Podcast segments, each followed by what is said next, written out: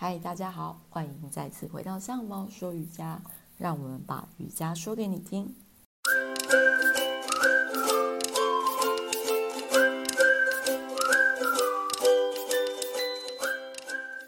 我是秋秋，在练习瑜伽这段时间以来啊，很容易碰到就是，嗯、很久没见，或是一些朋友会问说，诶，秋秋，你是不是变瘦了？我必须要说，有时候是客套话，有时候是真的变瘦了。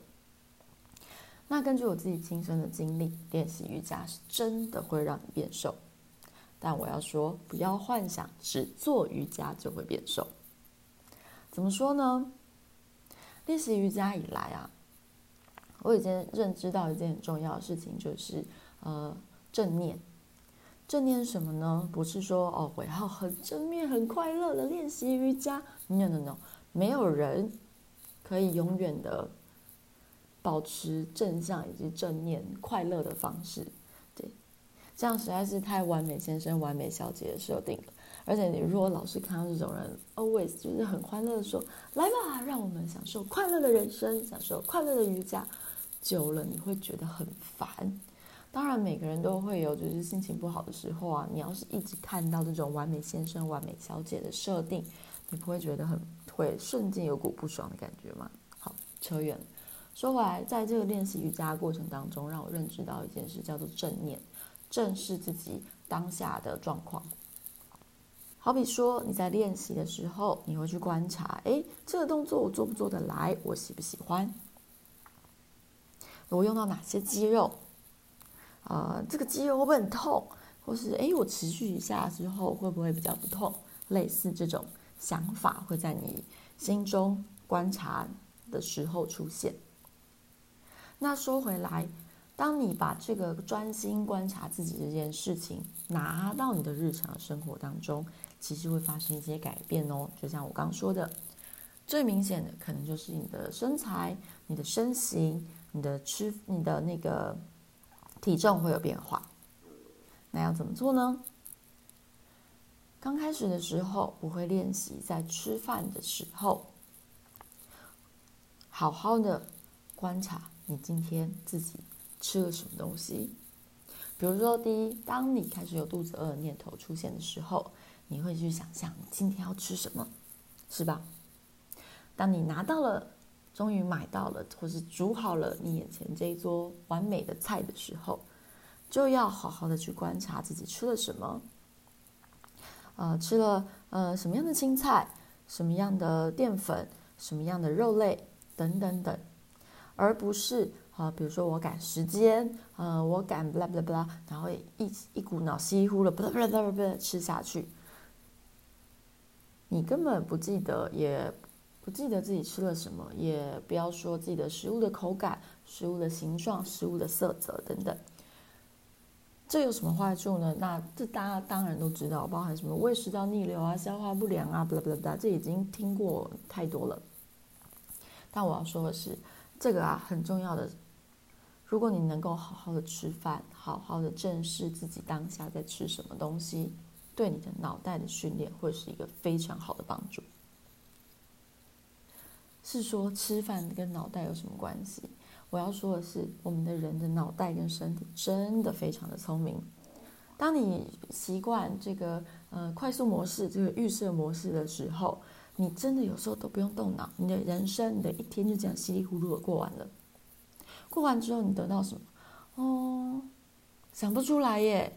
当你这样子日复一日、年复一年累积下去的时候，你过了什么样的生活？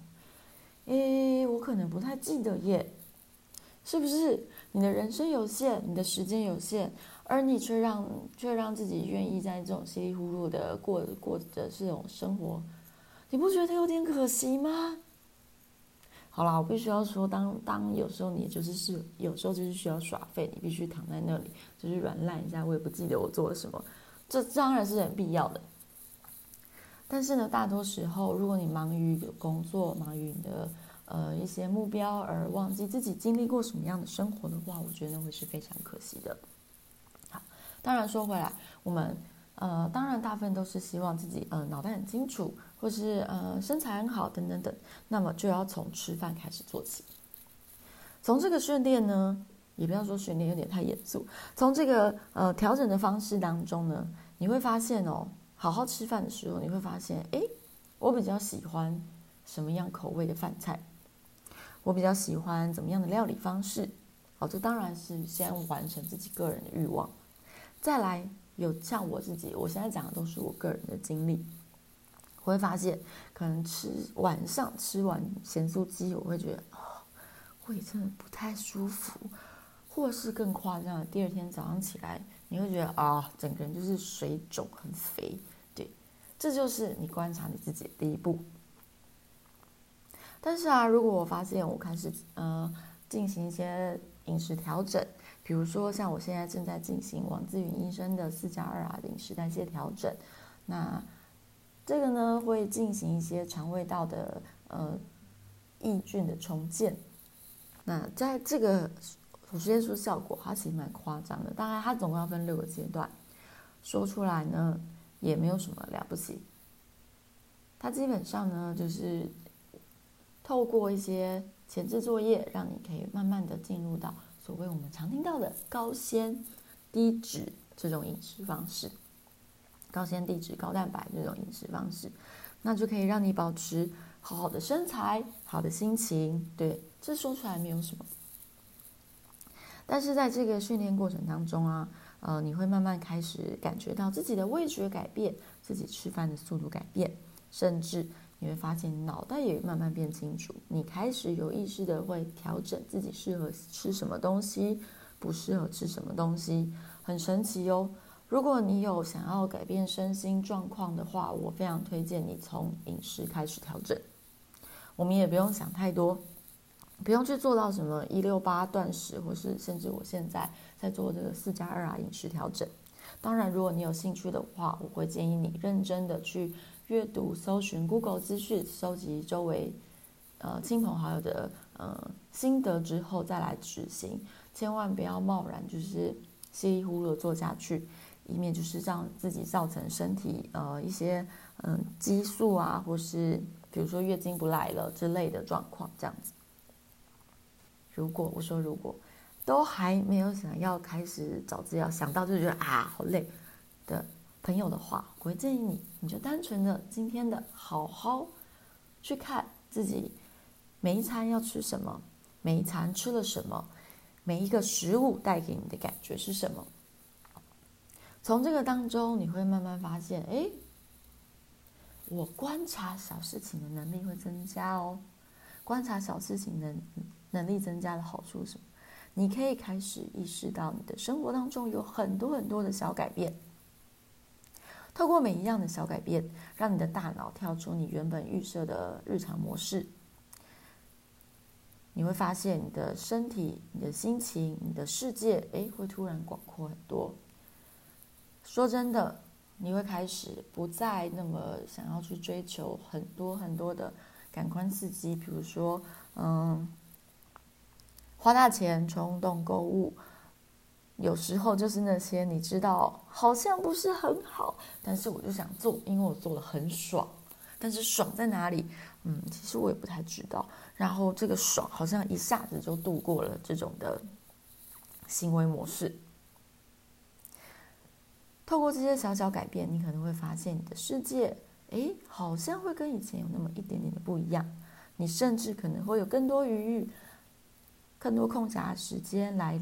知道说自己累积了什么，自己有什么样的改变。